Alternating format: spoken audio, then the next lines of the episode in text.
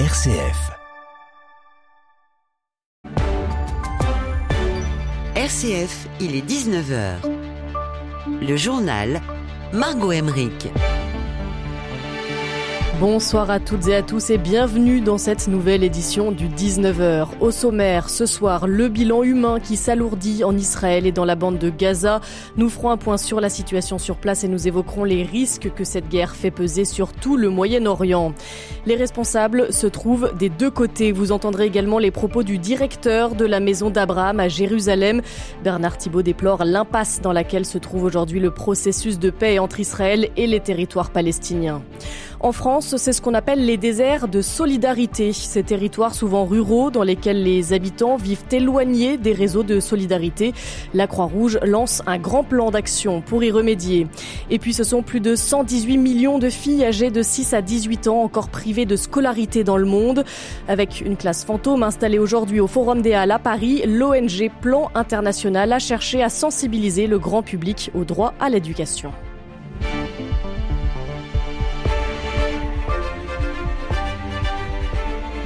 Mais d'abord, le bilan qui s'alourdit à 11 Français décédés après l'attaque menée samedi par le Hamas en Israël. C'est ce que vient d'annoncer la ministre des Affaires étrangères. Catherine Colonna précise que la France est encore sans nouvelles de 18 autres personnes, dont plusieurs enfants probablement enlevés. La ministre annonce également qu'un vol spécial sera affrété demain entre Tel Aviv et Paris pour rapatrier les Français se trouvant en Israël. Elle ajoute que d'autres vols spéciaux seront vraisemblablement organisés vendredi et samedi. En Israël, où un gouvernement d'urgence va être instauré pour la durée du conflit, la décision a été prise cet après-midi par le Premier ministre Benjamin Netanyahou et par son principal opposant Benny Gantz. Les deux hommes ont également déclaré qu'un cabinet de guerre serait mis en place, tandis que sur place, justement, la situation continue de s'aggraver. Ce mercredi, de nouveaux raids israéliens ont frappé la bande de Gaza, où des immeubles entiers ont été détruits. D'après les autorités locales, le bilan s'élève à au moins 1055 morts côté euh, palestinien et 1200 côté israélien. Une situation qui fait euh, craindre un embrasement dans tout le Moyen-Orient, à commencer euh, par la frontière entre Israël et le Liban, là où sont positionnées des forces du Hezbollah opposées à l'État hébreu et à l'origine de nouveaux tirs contre Israël. Écoutez l'analyse de Patrick Martin-Genier, il est professeur de relations internationales à Sciences Po. On voit bien que dans certains pays euh, du Moyen-Orient, il y a des liesses populaires euh, qui se réjouissent de cette attaque terroriste. On voit qu'effectivement, parmi les populations, euh, eh bien, beaucoup de personnes ne soutiennent pas ce processus de normalisation, euh, donc euh, le processus euh, des accords d'Abraham, d'autant que le Hamas, cette organisation terroriste, est quand même financée par certains pays, dont l'Iran. Si ce pays continue à financer le Hamas et le Hezbollah, eh bien lui-même pourrait effectivement embraser totalement le Proche-Orient. Il faut compter sur cette nécessaire modération des États pour ne pas encore enflammer le Proche-Orient et déclencher un processus de guerre qui pourrait effectivement être terrible pour la suite euh, de la stabilité du Moyen-Orient. Et ce soir, euh, l'Allemagne demande quant elle au Qatar, avec d'autres pays du Moyen-Orient, de jouer un rôle actif dans les tentatives de libération des otages enlevés après l'attaque du Hamas contre Israël. Un appel à la paix et à la responsabilité également lancé par le directeur de la Maison d'Abraham à Jérusalem, Bernard Thibault. On a atteint depuis trois jours le, paroxysme d'une tension entre deux peuples et d'une situation d'injustice qui dure maintenant depuis plus de 70 ans. Il y, a, une vérité qui est à dire aussi, au-delà de, toute cette douleur. Et la vérité, c'est qu'on porte tous, tous, la responsabilité de cette violence, les responsables palestiniens, les responsables israéliens et toute la communauté internationale. Vraiment, la, la vérité, c'est que le processus de paix entre Israël et la Palestine, il est enterré euh, depuis près de 30 ans. On a érigé des murs entre deux peuples et il s'est érigé une méconnaissance mutuelle, une absence de dialogue et la peur de l'autre. Voilà, et aujourd'hui, la solution à deux États est pratiquement morte. Donc moi, mon, mon espoir aujourd'hui, pour rester dans l'espérance, c'est que peut-être ce conflit, il forcera tous les responsables internationaux, les États-Unis et l'Europe au premier chef, à ne plus fermer les yeux et vraiment à se remobiliser pour que les deux parties reprennent un vrai processus de négociation qui, qui mènera à une paix durable. Voilà, et la situation devient chaque jour plus urgente. Ce matin, le Bureau de coordination des affaires humanitaires de l'ONU estimait à 260 000 déjà le nombre de Palestiniens déplacés, contraints de fuir leur domicile. Sur place, les ONG appellent à la mise en place d'un corridor humanitaire. Mais voilà, les ONG sont surtout dépassées par la situation, euh, alors qu'en Afghanistan, un nouveau séisme de magnitude 6,3 a frappé l'ouest du pays la nuit dernière. Samedi, un premier tremblement de terre avait déjà fait plus de 1000 morts dans le pays, sans compter l'Ukraine où les bombardements se poursuivent ou encore le Soudan enlisé dans une guerre depuis maintenant cinq mois. Pour Jean-François Corti, vice-président de la section France de Médecins du Monde, il est parfois nécessaire de faire des choix. L'humanitaire, c'est comme la politique, c'est faire des choix. Nous n'avons pas vocation à répondre à tous les besoins en matière d'accès aux droits et aux soins sur la planète. C'est pas notre vocation. Nous n'en avons pas d'abord les moyens financiers, euh, logistiques, RH. Euh, notre capacité d'intervention, elle est assez réduite face à l'ampleur euh, des enjeux, que ce soit des, crises naturelles ou des conflits. Donc, il faut faire des choix. C'est difficile, mais l'enjeu, c'est de s'assurer que là où on intervient, on le fasse de manière qualitative, avec euh, des protocoles qui soient clairs, avec euh, la sécurité de nos équipes et de nos partenaires, parce que c'est un mode opératoire important. Voilà, on n'a pas forcément la capacité de répondre à tout et de manière proportionnée. Par contre, euh, on peut être des acteurs qui contribuons avec d'autres à apporter des réponses sur des situations données. Médecin du Monde qui est aujourd'hui présent dans 40 pays dont l'Arménie, l'Afghanistan, l'Ukraine ou encore la Palestine. Et puis on vient de l'apprendre, Emmanuel Macron euh, s'exprimera demain soir à 20h dans une allocution euh, télévisée depuis l'Elysée. Le chef de l'État français doit revenir sur les actes terroristes commis en Israël. Il doit au préalable rencontrer les différents chefs de parti, les présidents de l'Assemblée nationale, du Sénat et du Conseil économique, social et environnemental. De retour en France, donc, où la Croix-Rouge part à la conquête des déserts de solidarité. L'organisme lance un grand plan pour venir en aide aux personnes vulnérables et qui sont surtout éloignées des associations.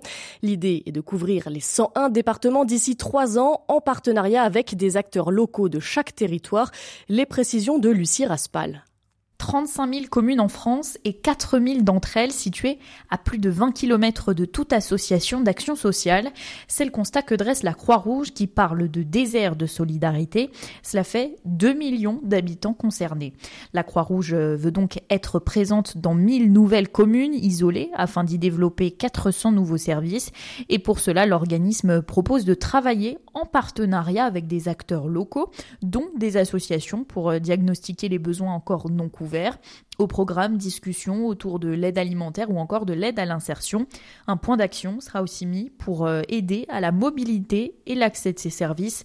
Le plan prévoit euh, un peu plus de 11 millions d'euros sur 3 ans, dont 7 millions et demi qui viennent du Crédit Mutuel via son nouveau dividende sociétal qui consiste à affecter chaque année 15% de son résultat net au financement de ces projets solidaires. Merci Lucie Rispal. Et les forces de l'ordre en France sommées d'être mieux identifiées. Dans sa décision rendue aujourd'hui, le Conseil d'État ordonne au ministère de l'Intérieur de garantir le port et la visibilité du matricule des forces de l'ordre en intervention.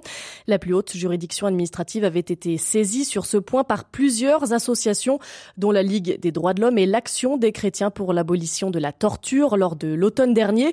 Le Conseil d'État a par ailleurs estimé que la pratique des contrôles aux faciès constitue bien une discrimination, mais il se déclare incompétent pour contraindre l'État à modifier sa politique en la matière.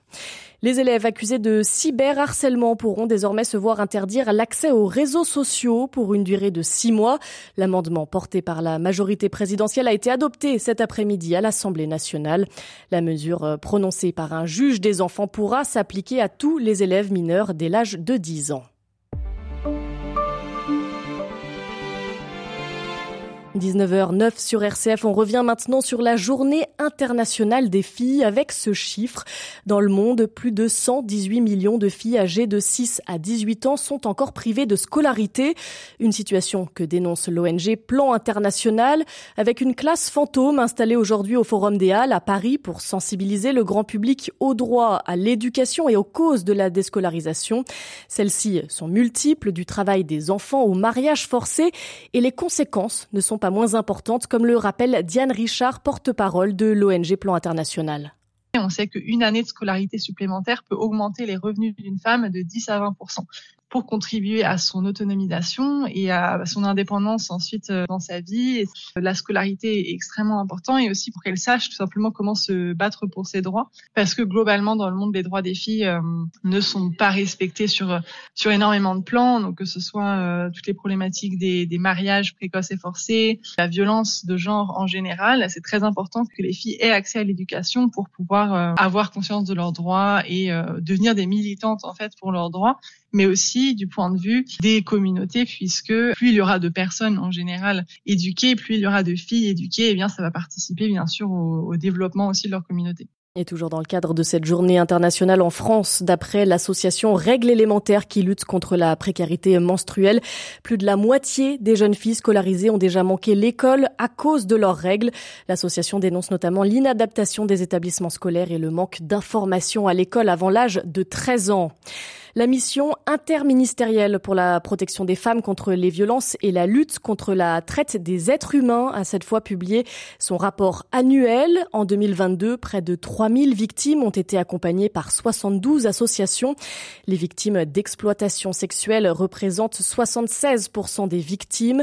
15% sont victimes d'exploitation par le travail, 7% de contraintes à commettre des délits et 2% de mendicité forcée. Et puis c'est aujourd'hui que sort l'adaptation au cinéma du livre de Vanessa Springora, Le consentement. Le récit relate sa relation sous emprise à 14 ans avec l'écrivain Gabriel Matzneff, alors âgé de plus de 50 ans.